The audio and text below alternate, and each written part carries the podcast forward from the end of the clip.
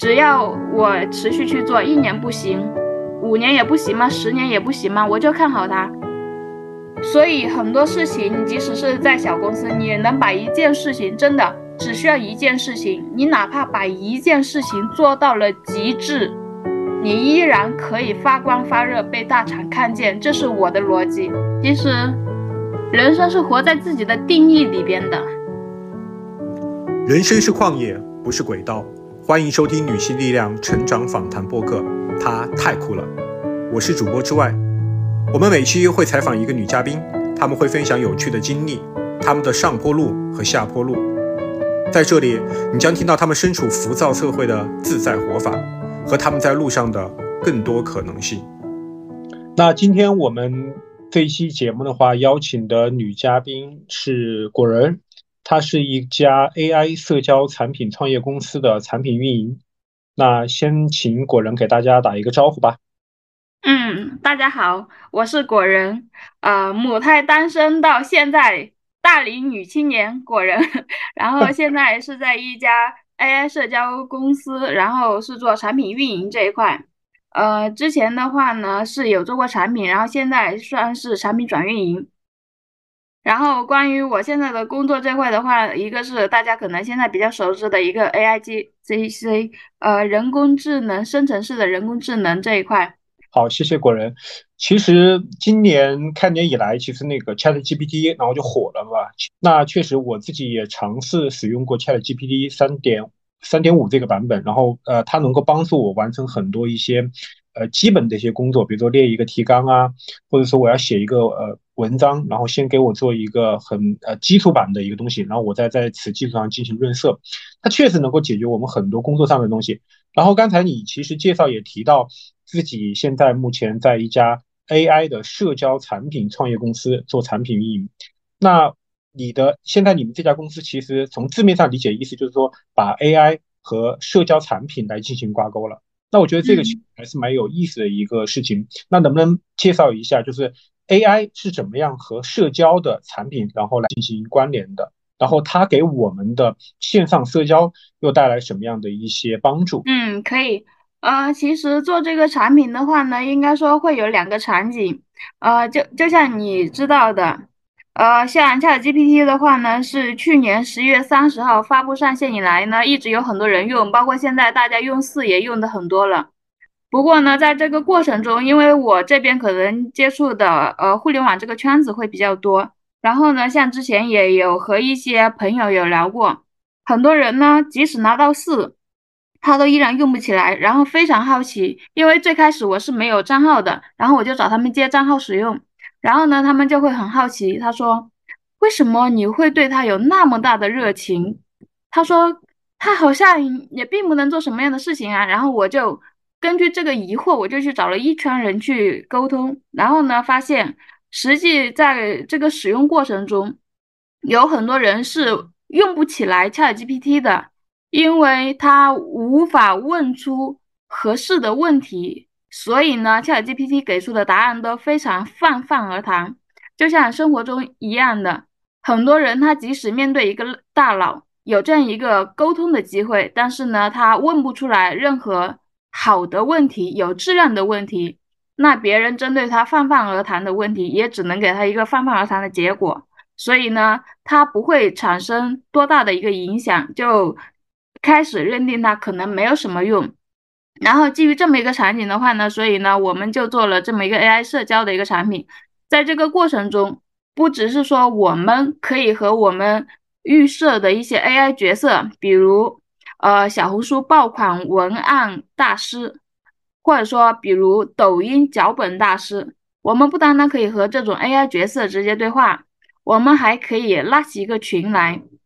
在个群内。我可以把我感兴趣的朋友一起拉进来。我除了这么一个 AI 角色，我还可以把其他的 AI 角色一起拉进来，头脑风暴。我就看着这群我预设的，比如产品经理张小龙，比如市场营销大咖谁谁谁，比如呃马斯克，或者是其他的一些角色，我把他们一起拉进来，然后呢，让他们在不同的领域进行相应的一些碰撞，然后我。去对它进行一个总结，可能就能激发我的一个想法了。所以在这种情况下的话呢，我们实际上是想降低用户的一个使用门槛，然后呢，让 AI 这个工具或者说这项技术真正的赋能到普通的人。所以这就是为什么我们会做一个 AI 社交的产品。刚刚你提到，我觉得很有意思的一个事情，就是我还是第一次听说，就是比如说，我想从那些大佬的呃那里去学到一些相应的一些东西，比如说他们的一些看法。那我比如说我在这个社群，我可以组建这样的一个社群，可以把张小龙，甚至马斯克，呃，甚至马云这一些大佬级的人物，然后拉到这个我们的我建立的这个社交群里面，然后通过 AI 的这种算法，然后。让他我我出一个这样的一个指令，比如说未来你对对人工智能这一块是什么样一个看法，什么东西，然后他们通过这个 AI 的这个社群运营，他们就可以给出相应的这样一个回复，是这个意思吗？是的。那我觉得这个其实还是非常有意思的，就是他把我们从单独原来我们可能需要有什么样的问题，我们可能去问百度，或者说我们现在可以去问呃有一些问题，我们可以去问小红书。但是有一些很专业的一些问题，比如说，我想从大佬的视角来看，他们是怎么看待这个问题的？而且我可以同时拉这么多的大佬，然后在在一个群里面去进行聊天，然后看他们对于这个意见是怎么样的一个看法。然后我是作为一个看客，相当于我组织了这样一个大佬的一个圆桌会议，然后让他们聊这个东西。那我觉得这个是一个非常有意思的一个创举。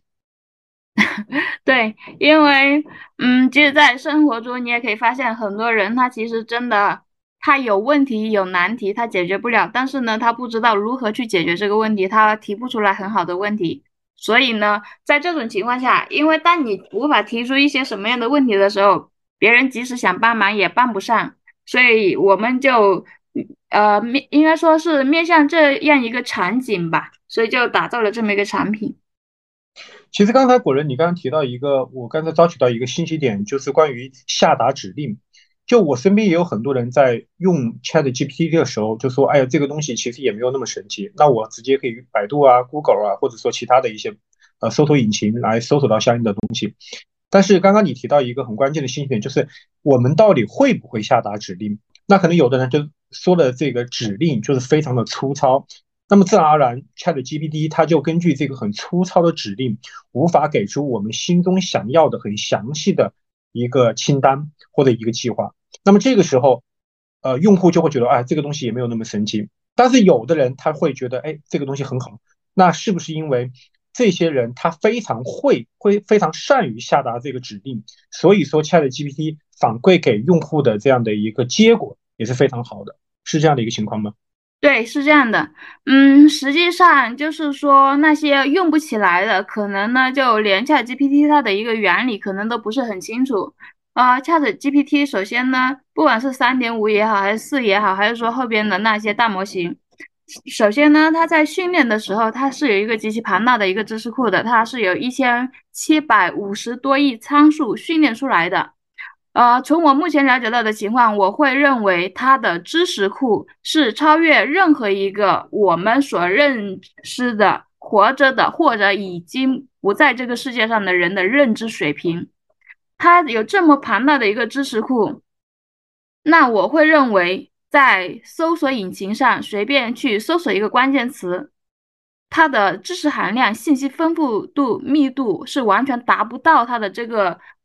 知识库的。所以呢，我会认为，首先呢，他的能力就从他的训练参数来看，他的能力、他的认知其实是非常强大，这是第一点。第二点，我们很多时候是会有盲区的。然后呢，在同样在面对这种盲区的时候，甚至我们有的时候我们都不知道应该通过一些什么样的关键字去那些搜索引擎上去找答案。在这种情况下的话呢？ChatGPT 还有一个优点就是，假如我确实不知道我要问什么，我可以直接问他，我想做一个比如像 Notion 一样的笔记产品，但是呢，我不知道应该问你一些什么样的问题，你是否可以告诉我，我应该问你什么样的问题，才可以一步一步的把 Notion 给它做出来，然后他会告诉你一系列的问题。通过这种方式，你就可以得到一个很好的捷径去知道你应该问一些什么样的问题，你可以如何着手了。但是如果你去搜索的话，搜索引擎可不会告诉你这个。然后，如果是你面对一个很优秀的专家的话，专家一听，哎，这个人又开始浪费我的时间了，这笔钱不值得收。但是 ChatGPT 它不会。跟像滚轮所说的这样，其实很关键的问题就是在于用户要学会下达指令，就像我们在生活当中也是一样的，就是我们要善于会提问。所以说，其实对于下 Chat GPT 呃到来之后，其实我们应该应该应该学会反思，怎么样去抓主要矛盾和次要矛盾。那么主要矛盾其实就是说，呃，去训练 Chat GPT，然后的话，我们用户怎么样去提问？因为我们需要学会怎么样提问。把一些关键性的问题提供给了 Chat GPT，它才能够问出我们想要的一个答案，对吧？是的，是的。关于这点的话，其实，嗯，应该说它还是进一步降低了我们的一个使用门槛吧。就你只要说 你想要什么，然后它就会给你什么。呃，以前以呃就在设计界会有这么一个笑话吧，甲方爸爸说。我要一个五彩斑斓的黑，然后设计师他就会一开始会很头疼，当然最后我也确实看到了很优秀的五彩斑斓的黑的优秀的作品。然后在这种情况下的话呢，就不管是面对一些抽象的还是具象的，就至少他会给你一个答案。但是如果说你想要一个很优质的答案的话，你在这种情况下，你很多时候你可能都不需要知道这这个具体的操作了，你只要非常明确的描述你想要什么样的结果。比如，我们我们有一个呃有个观点吧，叫做以始以终为始，就是说你先想好你要一个什么样的结果，比如你想要过一个什么样的人生，或者说如果你做一个产品的话，你想要做一个什么样的产品，甚至你如果能直接。把蓝图描绘出来，或者你直接找到你的对标的那个产品，你把这个说清楚，他大概就会知道你想要一个什么样的东西，然后给一步一步去拆解，然后去把这个东西给你做出来，把你想要的结果给你生成出来。就举一个很简单的例子，嗯，就说刚才提到的一个笔记产品，有的人的话呢，他他会说一个很抽象的，呃，我需要做一个。能够有上百万用户的一个笔记应用，这是一个很简单的一句话。当然，很多人他也想做这个，但是他会有另外一种方式，他会把他的所有的前提条件、他的约束资源、他的一步一步的想法，他都会说得很清楚。有的人会这样子说：“我是一家初创公司，我现在想开发一个笔记产品。”我对标的就是 Notion，但是呢，我想做中国国内市场。国内市场的话呢，呃，像做这一块的话，可能除了呃有一些人会用 Notion 之外，还会用一些什么印象笔记呀，其他的一些笔记产品之类的。那在这种情况下，我作为一个初创公司，我的启动资金只有五万块钱，我又是一个人，又不太懂编程，在这种情况下，我应该。做一个什么样的笔记产品，能够逐步的让我，比如三个月能做到一万的用户？我这个笔记产品它差异化的功能会是什么？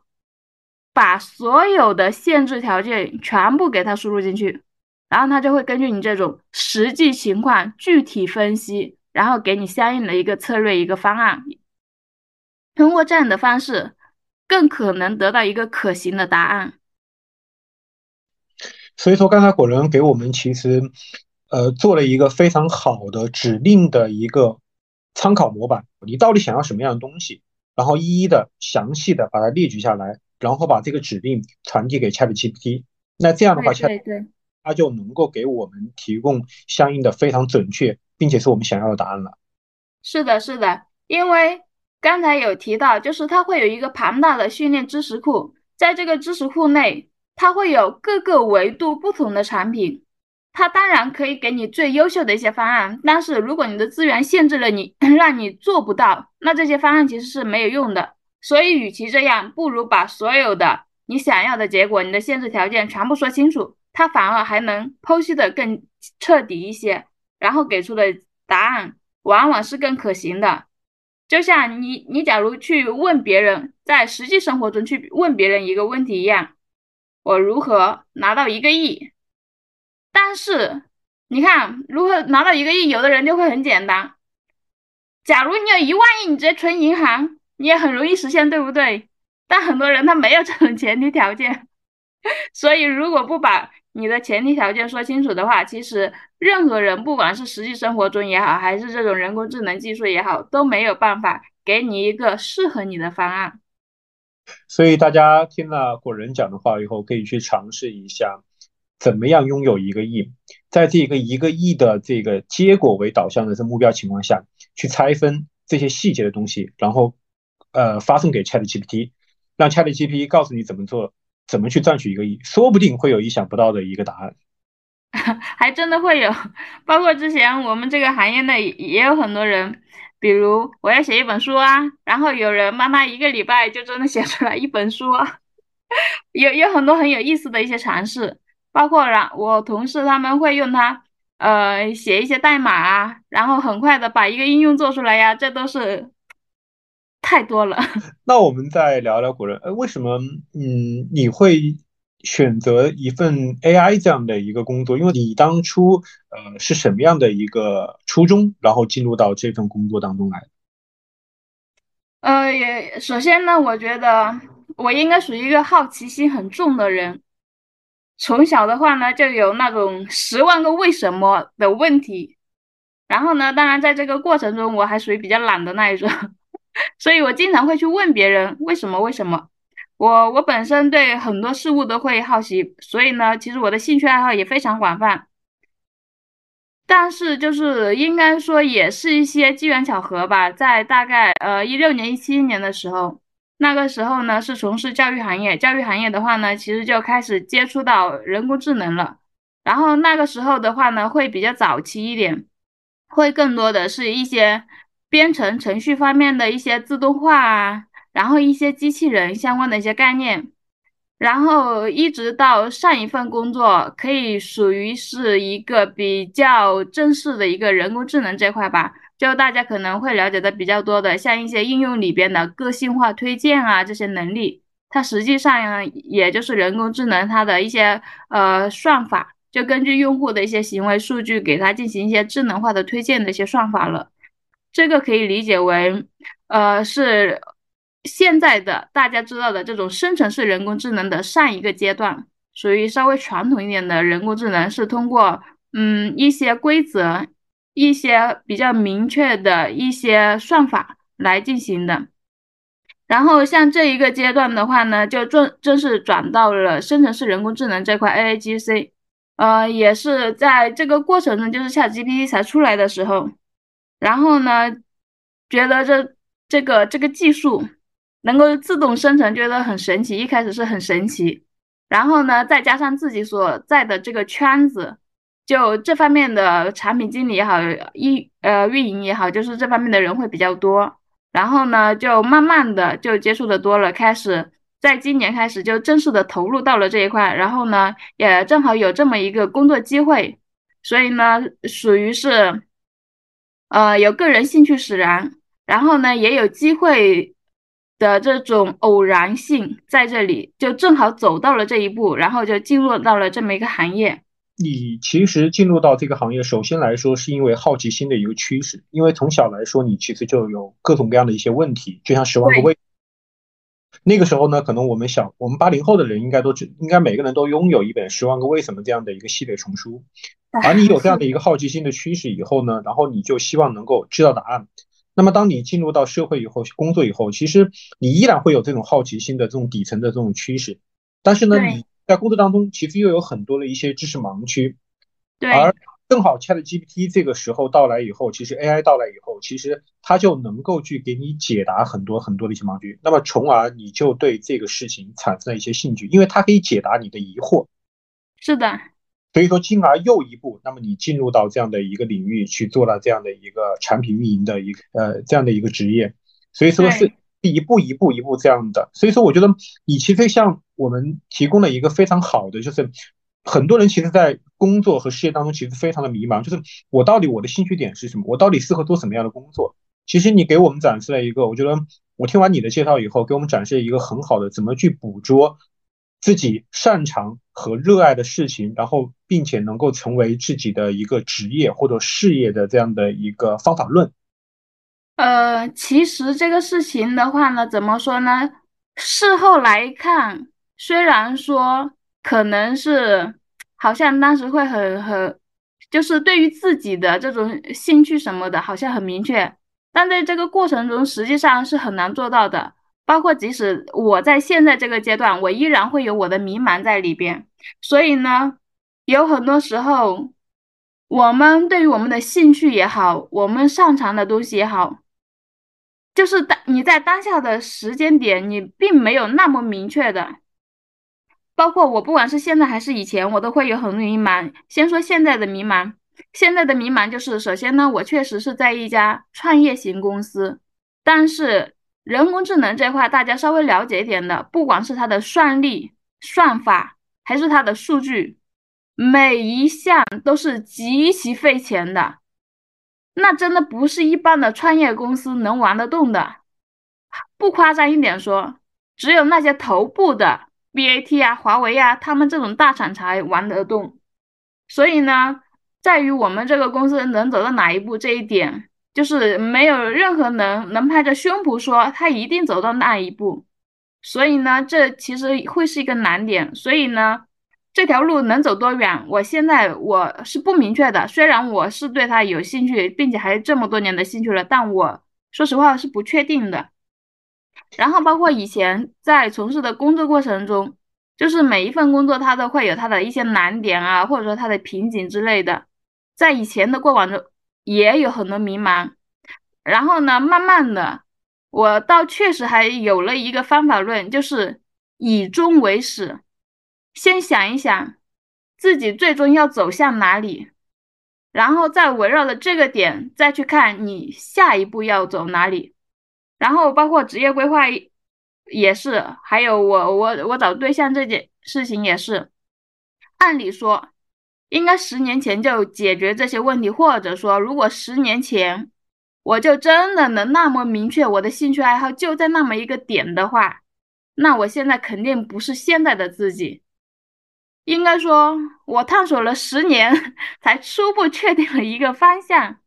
所以，如果要说真的对大家的一些这方面的一些建议或者一些参考的话，那我会有这么两个点吧。一个是真的好好想一想，不管是现在自己有没有这方面的技术啊资源，就列一下，稍微写一下，对自己最有吸引力的生活。工作状态，想进入的圈子，把这些最想要的东西列清楚。列清楚之后呢，再看我要如何到达我理想的终点，然后再去做这件事情，可能还会更清晰明确一些。因为兴趣爱好这个事情，我也是一个兴趣爱好极其广泛的人。所有的兴趣爱好你可以培养。你如果不可以培养的话，当你进入到这个角色当中的话，你可以去爱上他，就是他们的因果关系，有有很多时候他们是可以互为因果，不一定只能是你是因你就永远是因，我是结果我就永远是结果，不是这样子的，很多东西它是变化的。嗯，我觉得你刚刚强调的一个词就是互为因果，这个其实我觉得还是一个。呃，对于职场人，或者说对于现在来说，在生活上很迷茫的人，是一个非常好的一个一个借鉴的一个案例。就是道理，我们因为我们很多人其实特别像在现在这样的一个环境下，其实很很多人他非常的迷茫，特别是比如说像三十五岁加这样的一些职场人。那如果我现在我的第一曲线已经达到饱和了，那我到底，比如说我现在被动离职，或者说我现在不得不主动离开这家公司，因为它已经是一条微船。那我到底我应该如何去找我的第二条曲线？我觉得这个听听听到你说的这个互互为因果的这种这种互换，我觉得恰恰是能够去帮助我们这些迷茫的人去梳理一下，我们到底应该下一条下一阶段的路，我们该怎么去走？我们该如何去抓准自己的第二的一个增长曲线？嗯，就关于这个的话呢，其实我有两个可以分享的点。一个是我正好前段时间在看的一个纪录片，是那个网飞他们出的一个，呃，关于金钱方面的，或者说关于金钱心理方面的。然后这个节目大概的意思的话，或者说他那个人他是这么帮助别人去做他的金钱规划的。第一件事情呢，先写你想拥有的富裕的生活是怎么样的。你富裕的生活当中，或者说你理想的富裕的生活当中，可能有房子，也不一定有房子；可能比如有一百万，可能也不一定要有一百万。就你根据你的实际情况，你先想象一样，想象一下什么样的富裕的生活是你想要的，然后再围绕这个富裕生活生生活，看你现在你拥有多少资金，你拥有一些什么样的技能。你还可以再有一些其他什么样的一些呃方式方法可以去采采取，可以去借鉴，可以去操作的，也是一种以终为始的这么一种思路。就是你先想你到底想要什么，关于这个过程中，它属实际上属于一种选择的过程，因为你知道人生很多时候那些美好的东西，所有人都向往，所有人都想要，但有很多东西。我们竭尽全力也不一定能要得到的，所以在这种情况下，你就要排一个优先级。人虽然成年人都想要，但是你不可能什么都得到。你想一下，假如你只能得到一个东西的话，你最想要什么？假如你有能力，你可以再多得到一个的话，你第二想要的又是什么？你把这些列清楚之后，然后调动你所有的资源。假如你没有资源的话，你调动你所有的时间精力，就围绕它。去做，抛开其他所有一切，这是第一个事情。然后第二个事情的话呢，就是也是我的一个朋友，他现在他也在考虑换他的第二曲线吧。然后他之前的话呢，从毕业一一直到现在十多年时间了，一直是在大厂，收入很不多很不错的大厂。然后呢，在老家也好，在深圳也好，都已经买房了。然后呢，他现在也是在想。我已经度过了我毕业后的第一个十年，我的第二个十年怎么办？然后他是非常看好大健康这个领域的，在这一块的话呢，正好在这个过程中，她老公呢又投资了一家健身房，然后呢，她自己对中医这块很有，一个是她很有需要，二一个她很感兴趣，然后呢，她现在就开始去学中医。学中医以后的话呢，那以后像他这种当然是有一定资本积累的，然后呢，以后再去开一个大药房，他就看好健康这一块，就 all in 健康赛道。然后，所以我觉得像他的这种转换，因为我他我大学同学和我一个专业的，我们都是管理科学专业，我们是没有任何中医背景的，但他说了一句话，他说。没有资源，没有技术，没有关系，看你想要什么。我们从现在去积累也是可以的。一开始可能走得慢一点，没有关系，慢慢来。只要我持续去做，一年不行，五年也不行吗？十年也不行吗？我就看好它，所以我就全力以赴去做这么一件事情。所以呢，我会觉得从这所有的我逐渐了解到的很多不错的选择。可能都是以终为始这么一个思路去着手，去开始进行第一步的，就看你想要的是什么。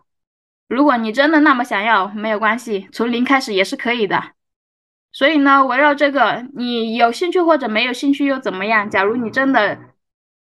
对一份工作，或者说你提不起任何兴趣也没有关系，爱上你现在所拥有的一切。你逐步去培养对他的兴趣，对他的感情也是可以的。就像举个不恰当的例子，就像婚姻一样，以前的婚姻可能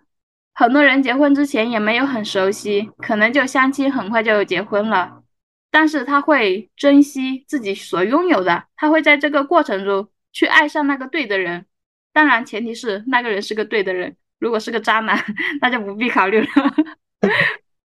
对，所以我现在如果要说的话，那我的思路建议就是以终为始，不一定是你现在就有很多资源能够投入的，但是如果你真的喜欢，没关系，从零开始去做，我们也是可以的，任何时候都来得及。三十五岁又怎么样？四十岁又怎么样？万一活到一百岁，剩下还六十年呢？六十年还不够做一件事情吗？不存在的。好的，我觉得 果仁首先啊，就是你是非常从你的聊天过程当中，我觉得你是非常一个乐观的一个女孩。然后你刚刚其实一反复提到一个高频的词汇，其实就是以终为始。可能我认为这个以终为始，可能就是你在进入社会一段时间以后，你自己的一个呃内化出来的一个关于工作呀、生活等等各个方面维度的一个方法论，就是你怎么样去达到目标。那我觉得。所有的观众、听众听到这一段我们聊天的时候，其实也可以去好好思考一下：当你迷茫的时候，我觉得迷茫是一个常态的过程。我们在人生的阶段，比如说你在三十岁、呃四十岁，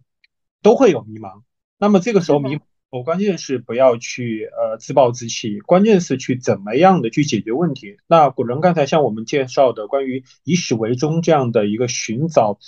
寻找目标，能够。通过目标的这个分解，该怎么具体一步、两步、三步该做什么？我觉得是值得好好大家去好好的借鉴和学习一下的。因为我们特别是到了三十五加，因为被这个社会所逼的，不得不去寻找第二志愿。很多人都是这样的，因为我周边很多人都这样的，比如说教培行业、地产行业，那么都会出现这样的问题。所以说，我觉得。大家可以去好好的去想一想、思考一下古人刚才提出的这个东西。嗯，我想再补充一个，就其实关于迷茫这个点，我其实也有思考过，人为什么会迷茫呢？那所谓的迷茫就是，首先我不知道我的目标是什么，其次我不知道我自己是谁，就是对于对于所有的他其实没有一个很清晰的认知，在这个过程中。他不知道要走向哪里，也不知道自己到底有什么可以去得到自己想要的东西，所以就会迷茫。然后呢，所谓的以终为始，就是你时刻记着你的目标是什么，在这个过程中你不会迷失你自己的目标，然后对自己有一个清晰的认知，知道这个目标合理还是不合理，能实现还是不能实现。如果能实现，我是一年可以实现，我还是要花十年才能实现，就对这些都心里有数。其实就不太会迷茫了。然后有的人呢，他其实在这个过程中，他实现了他的目标，他依然迷茫。那可能是因为他的那个目标并不是他内心那么想要、那么渴望的东西，所以当他得到之后，他不珍惜，他觉得又不值得，所以才会迷茫。所以我认为，迷茫的底层逻辑就是这样：不知道自己的目标，对自己也没有一个清晰的认知，所以这个事情。实际上是要持续去做的，因为目标也不是说立了之后就一定只在那里就动都不能动。然后对自己的认知的话呢，也不是说能够一下子就非常清晰就认知到，没有关系，一步一步的认知也好。在这个过程中，实际上我对我自己认知也是通过了很多时间，我甚至我用 SWOT 矩阵来分析 我自己。我然后因为我们做产品也好，做运营也好。经常会拉用户调研，就关于在我对自己认知不是那么清晰，对自己自信没有那么多的时候，我真的拉了我一圈朋友去做 用用户调研，然后问他们有眼中的我有什么优点，有什么缺点，有什么资源，有有什么短板什么的，现在有什么机会，我真的用了一系列的数据来分析我自己。不愧是理科女啊，就是分析自己的，用这些数据，还用 SWOT 行政来分析。我还是头一次听说有这样的。因为当我我属于那种比较执着人，当我真的对他很迷茫、很困惑，我自己看不清的时候，我需要很多东西来分析它。也提到你在大厂和初创型的公司都待过，那我想问一下，其实。很多人，包括现在又到了那个应届的这种招生季，那我想问一下，那如果做选择的话，你觉得大厂和创业型的公司在做 AI 方面的话，它的区别是什么？第二个，其实你刚刚提到一个 AI，其实是一个很烧钱的行业。那如果是你作为一个过来人的话，你建议如果要去选择做 AI 这方面的工作，那应该是选择去大厂，有钱。烧的烧了下来，并且有相应的各种比较呃完善的这样的一些制度和体系，能够提供相应的保障，还是说我选择去一个初创型的公司？你会给什什么样的一个建议？嗯，首先呢，关于这个情况的话，应该是具体情况具体分析，因为有的人他真的就是比较天生的会有一些领导力，或者说他对自己的人生定位非常明确，他的能力也是比较高一点的。这种人的话呢，可能初创型的公司可能会有更好的机会给到他。然后有的人的话呢，可能会更按部就班一点，所以的话呢，可能大厂会更适合一点。但是如果从我的角度来讲，那如果要给一个普世的建议的话，我毫不犹豫会支持他去大厂。如果他有这种机会的话，首先大厂它发展了那么多年，一个是他有钱，很多小公司中就中国的。企业平均寿命是不超过三年的，所以光从这份工作能不能持续下去，大厂会更有保障，这是第一点。第二点，大厂能做到那一步，它在人才的积累，在各方面的积累方面，它的积累是要超过其他的那些中小型公司的。在这种情况下，它能提供一个非常好的学习平台，它不单单有内部的。那些电子的学习资源支持你，他有高水平、高能力的人员，在这个过程中，你沟通的过程中，你能学到极的极多的东西，这个学习成长速度是非常快的。一个就是 你在大厂，你经历的项目，项目的机会就完全是不一样，它的数量级也好，或者说这个机会它本身的质量也好。完全，那真的不是中小型公司能够给得到的。所以在这种情况下，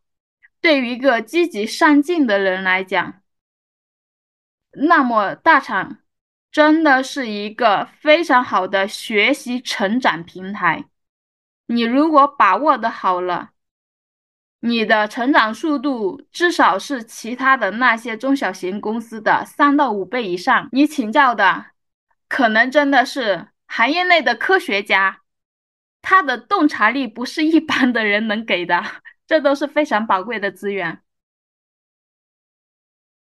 所以说，你其实给出来的一个建议就是，对于刚刚步入社会的人来说，如果要进入互联网这个行业，首先应该是去成长，建立自己的体系和认知，然后，如果你觉得你翅膀羽翼已经够丰厚了，然后再去这种创业型的这种公司。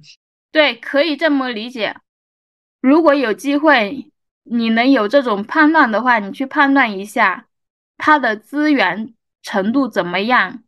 因为有的岗位，说实话，有的岗位即使是大厂啊，如果太边缘化的，可能你也不一定能接触到很多的知识，因为大家权限等级是不一样的。我们想说的是，对于那些。还没有在资源、在能力、在技术方面形成自己护城河，还需要好好积累的人来讲，他的选择应该是基于资源丰富度怎么样。如果有选择的话，肯定是往资源最好的方向走。然后这个资源的话呢，也是多个维度的，除了金钱之外，还有那些人脉呀。学习资源啊，行业交流机会呀，专家资源，所有的这些全部都算资源。所以呢，我觉得做选择的一个前提标准就是去判断一下，首先他拥有一些什么样的资源，其次你进去之后你能够得到一些什么样的资源。因为对于我这种人来讲，我是始终有学习的需求的，并且呢。我始终认为，学习能力、学习速度这些远大过于金钱。因为我的有一个底层逻辑就是，人与人之间也好，人与公司之间也好，是要价值交换的。这个交换迟早是要走向对等交换的。假如我不能持续的提升我自身的价值，那我迟早是要被别人给抛弃的。但是如果我始终有比较大的价值的话，那他给我相应的金钱是副产品，我的能力他会给我对等的东西的，就看你能创造什么。所以我核心围绕的点就是如何极大的去提升自己的能力，然后通过自己的能力去获取对等的回报，这是我的逻辑。所以对于我来讲，我的选择那肯定是看我能得到一些什么样的资源。所以说，其实这个首先是因人而异。如果你是本身就是一出来就是那种，呃，比尔盖茨，或者说人群中有这么优秀的人才，就是乔布斯、比尔盖茨这种这种呃天才基因加持的话，那你 OK，你就应该去做去创业。但是如果大多数可能百分之九十九的人其实是就是就是很普通的这种人嘛。那其实你给出来的建议就是，首先还是如果有机会，就先去大厂去开阔眼界，去学体系，把之前学校的那些匠气、好学生的思维先把它给丢掉，因为进去以后肯定就是一些实践嘛，包括人际关系啊等等等等这些综合性的东西。那么其实在大厂的话，它有它是一个更呃更精密的一个机器，那可以去很好的去锻造人。所以说这还是要看个人来去做选择。那我想问一下，呃，另外一个条路径，那如果我一开始，比如说我的呃学校，或者说我的这个呃一开始没有得到那么好的 offer，就没有拿到大厂 offer，那我可能会选择，呃，有些人会选择曲线救国，我先进了一个很普通的公司，或者说一个初创型的公司，然后再想去大厂的话，如果是这样一条路径的话，你觉得嗯怎么样？嗯，其实 是这样子的，就是我刚才有提到一个底层逻辑，就是人与人之间、人与公司之间，它最终要回到一个对等交换的这么一种关系里边来。也就是说，我一开始我可能没有那么好的选择，我进入了创业型的公司也没有关系。在这个过程中，你要不断的去积累你的能力、你的资源。然后在这个过程中，你极大的提高了自己的价值，因为当你能创造足够大的价值的时候，你进入大厂，你一样的是可以做得很好的。因为大就是毕业，很多人也说了嘛，毕业五到十年可能就不看你的学历了，在这个过程中看你做过什么。所以很多事情，你即使是在小公司，你能把一件事情真的。只需要一件事情，你哪怕把一件事情做到了极致，你依然可以发光发热，被大厂看见。这是我的逻辑，我认为它是现行社会底层逻辑，对等交换。明白，其实核心的就是我们自身能提供什么样的价值，这个是最是的，是的，因为特别是经历了疫情三年之后，我相信更多的人。都会有这种感受，谁能创造价值谁就上。包括现在，不管是大公司好，小公司也好，大家很多业务想活下来其实很难的。这个时候，你跟负责人说这件事情我行，他不让你来，让谁来？你说是吧？在这，特别是在这种艰难的时候，大家没有钱去养闲人的。你学历再好，你不能干活，你不能创造价值，又怎么样呢？并且我觉得，如果是大家有一些观察的话，对于那些大厂，他们的那些主要的负责人，去观察一下，其实会有更深的感受。因为我和我朋友也交流过这个问题，他说，相对于中层人员来讲，中高层的管理者其实他们更不稳定，因为他负责的那一个板块。可能随便动一动就是几千万，或者说多少个亿的那个决策。你这个决策，你知道，人很多时候他的决策真的没有人能保证百分百一定正确的。但是那种时候，一下子他一个不正确的决策，他影响的范围面太广了，所以他们的那些中高层的管理流动性其实是比中层的领导还要大得多的。你可能只有。三个月、半年，你如果这件事情你干不好，你马上就要滚蛋的。那你作为一个中层，你负责的范围面没有那么广，你反而还更安全一点。明白。其实你刚才已经给出了一个很非常标准的一个答案，其实就是去锻炼自己，提升自己的价值，不要老想着从别人那去获取什么价值，因为即使你要想从别人那去获取相应的一些价值和帮助，那首先要看一看自己兜里到底有多少价值可以提供给别人的。是的，其实这个再说一个不恰当的例子啊，就像两性关系里边，很多人都说 什么。呃，男人有钱了就变坏呀，然后女人黄脸婆，老公就不爱啊什么的。其实我觉得里边是有一个大家没有看到的一面，就是 一开始你们在一起的时候，你们可能是对等的，但是逐渐的在这个过程中，慢慢的一方不断的努力向上，另一方不思进取，差距越来越大。我觉得很多人走不下去。除了所谓的男人爱年轻貌美什么的之外，很重要的一点是在这个过程中，慢慢的之间价值其实不管是情绪价值也好，还是其他价值也好，价值交换开始不太对等了。慢慢的，另一方可能就不愿意了，因为我们也能看到有很多人，他实际上就能一直一走一辈子走下去的这种人也很常见，对不对？所以在这个过程中，我依然认为，一个人最重要的是不断的提高自身的价值，不管是什么关系里边，你不断的把自己的价值拔高了，然后你的选择性会比别人要大，因为很多东西真的是双向选择，不只是工作，交朋友，只是普通朋友依然是双向选择。然后大家可以去看一下，就自己能够长期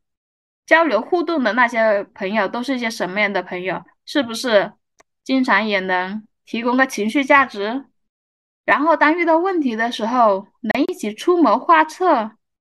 即使是一起去买个衣服，大家的审美都在一条线上。所以我始终认为，人与人关系能长久，人与公司能一起在一起。互相壮大起来，他们的逻辑就是双赢。怎么样去实现双赢？零和博弈是没有结果的，双赢才能可持续、长期发展下去。其实你是一个很善于去总结方法论，并且很善于把你所总结出来的方法论去跨越行业或者生活的等等这些屏障的这样的一个人。就是你可以把你这些东西。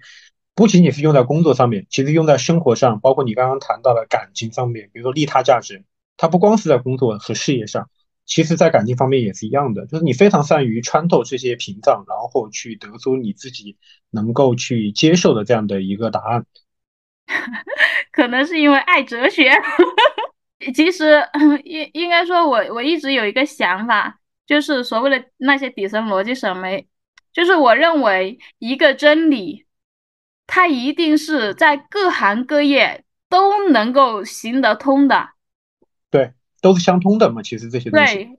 然后呢，我也不能说我属于一个就是善于总结的人，我其实还是比较懒的，但是我执行力比较强。然后呢，有些东西如果我能想得通，那我就真的能够打通任督二脉的那种感觉，我就能一通百通，那是我真正想得通的。当然，我人生中这种也没有特别多，只有一些。所以呢，很多时候工作反而能让我更快乐，因为感情这个东西带来的 是是迷茫，是无能为力，是这种无力感。但是我觉得你在那应该一个很有趣的，因为我听说通过一个药品的说明书就改了，就在这个药品说明书的版本改了一个征婚的启示，但是。不小心把这个征婚的相潜在的相亲对象给吓跑，能跟我们说一下这个趣趣事吗？那个时候，呃，还属于呃公众号，呃微信公众号应该是一五年左右、一六年左右起来的，对不对？对。然后那个时候我开始写公众号，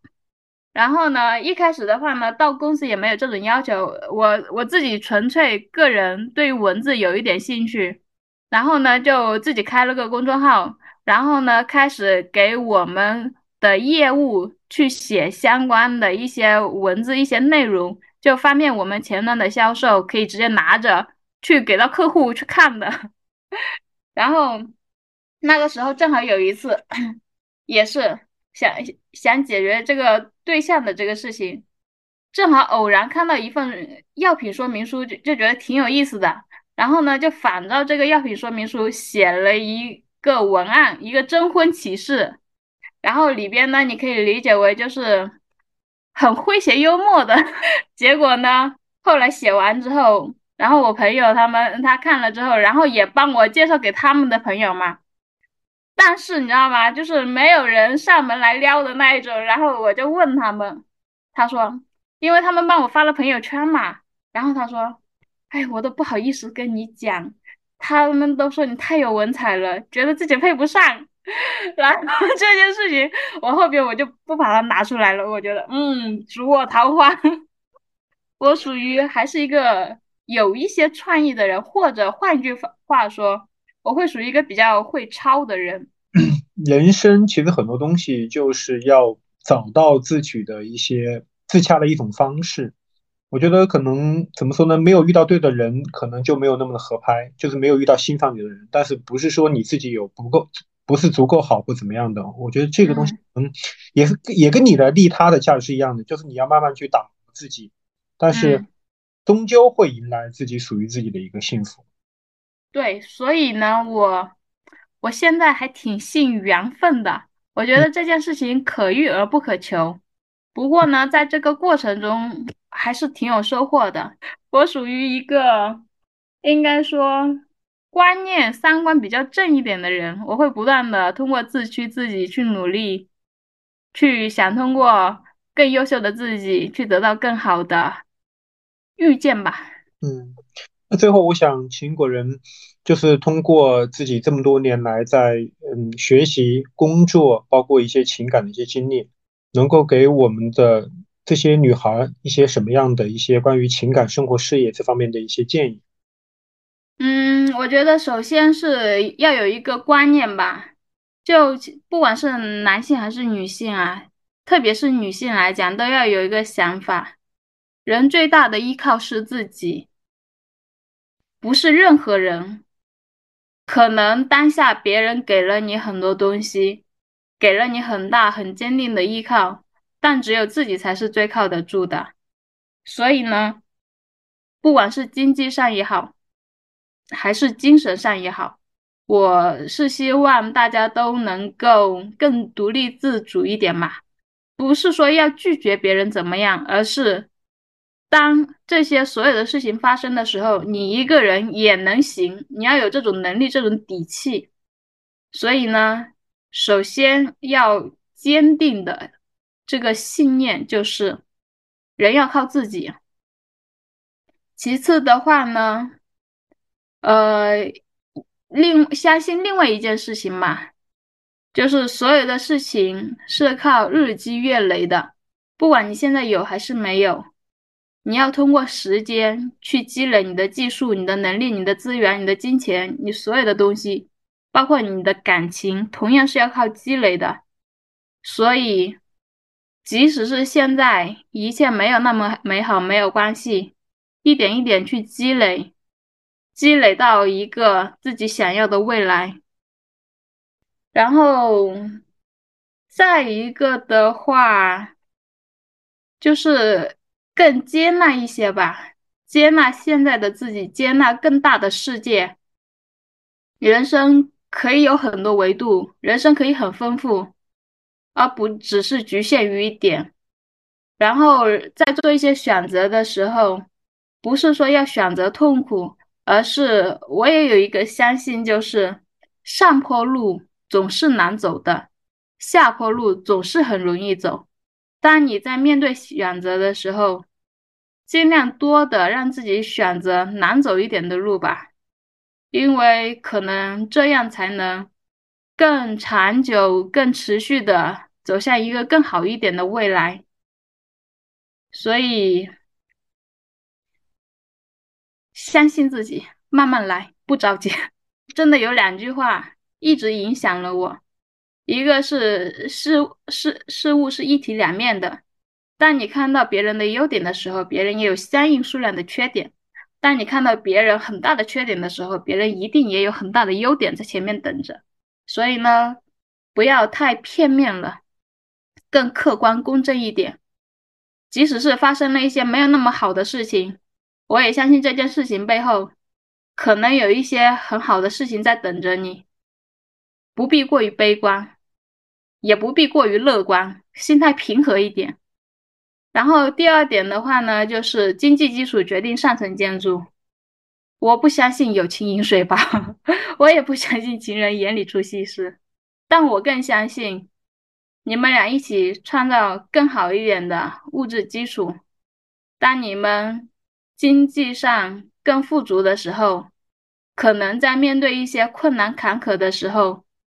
更容易去解决那些挫折，解决那些问题。而不是最终变成了我的目标就是解决掉你，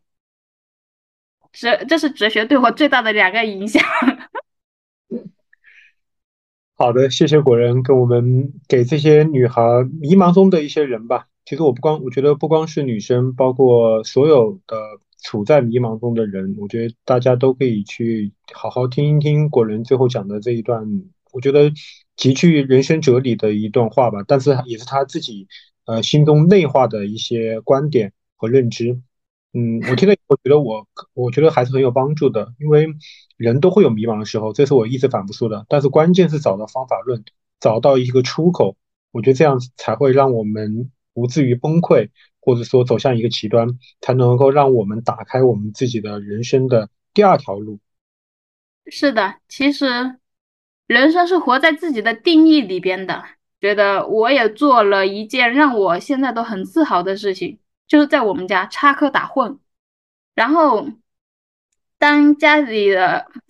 因为这种相处久了，磕磕绊绊是难免的。人与人之间观念不一样，那简直太正常不过了。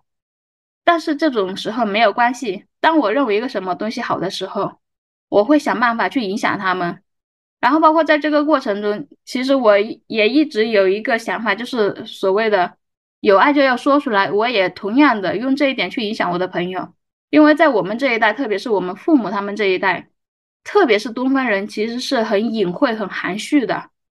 很多人我会默默的付出，但是我从来不说，人就是嘴硬。但是我后边我看到，应该说是很多人会有一些遗憾。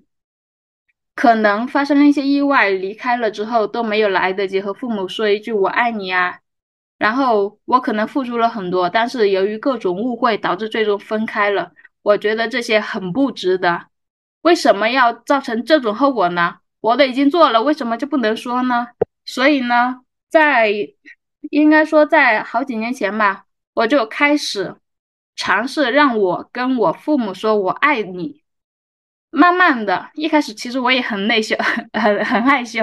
我也不好意思说出口。但是慢慢的我说出口了，然后呢，隔三差五的说一下，慢慢的我父母也能开口说我爱你了。就是我们不单单是去用行为去爱他们，我还会把它说出来，因为人很多时候是需要语言来强化他的行为的。有的时候你付出了，别人不一定看得见的。那既然是这样，OK。我说出来，我不单做，我还说，我让你双重感受，然后他就会印象很深刻，然后这种关系就会更越来越和谐，更融洽。我觉得就是要有爱，活在当下，不要等失去的时候，然后才追悔莫及。是的。那今天很欢迎。呃，果然给我们一个哲喜欢哲学的互联网的女孩，然后给我们讲了一个非常她自己内化的关于工作、生活包括情感方面的一个体验。然后也希望就是有听众听到这一段的我们的聊天以后，能够有其他的一些想法，包括有一些疑问等等，然后也欢迎给我们留言，然后告诉我们。那今天也非常感谢呃果仁。能够和我们聊一聊他自己的关于呃人生的一些方面的一些感悟。嗯，好，谢谢你。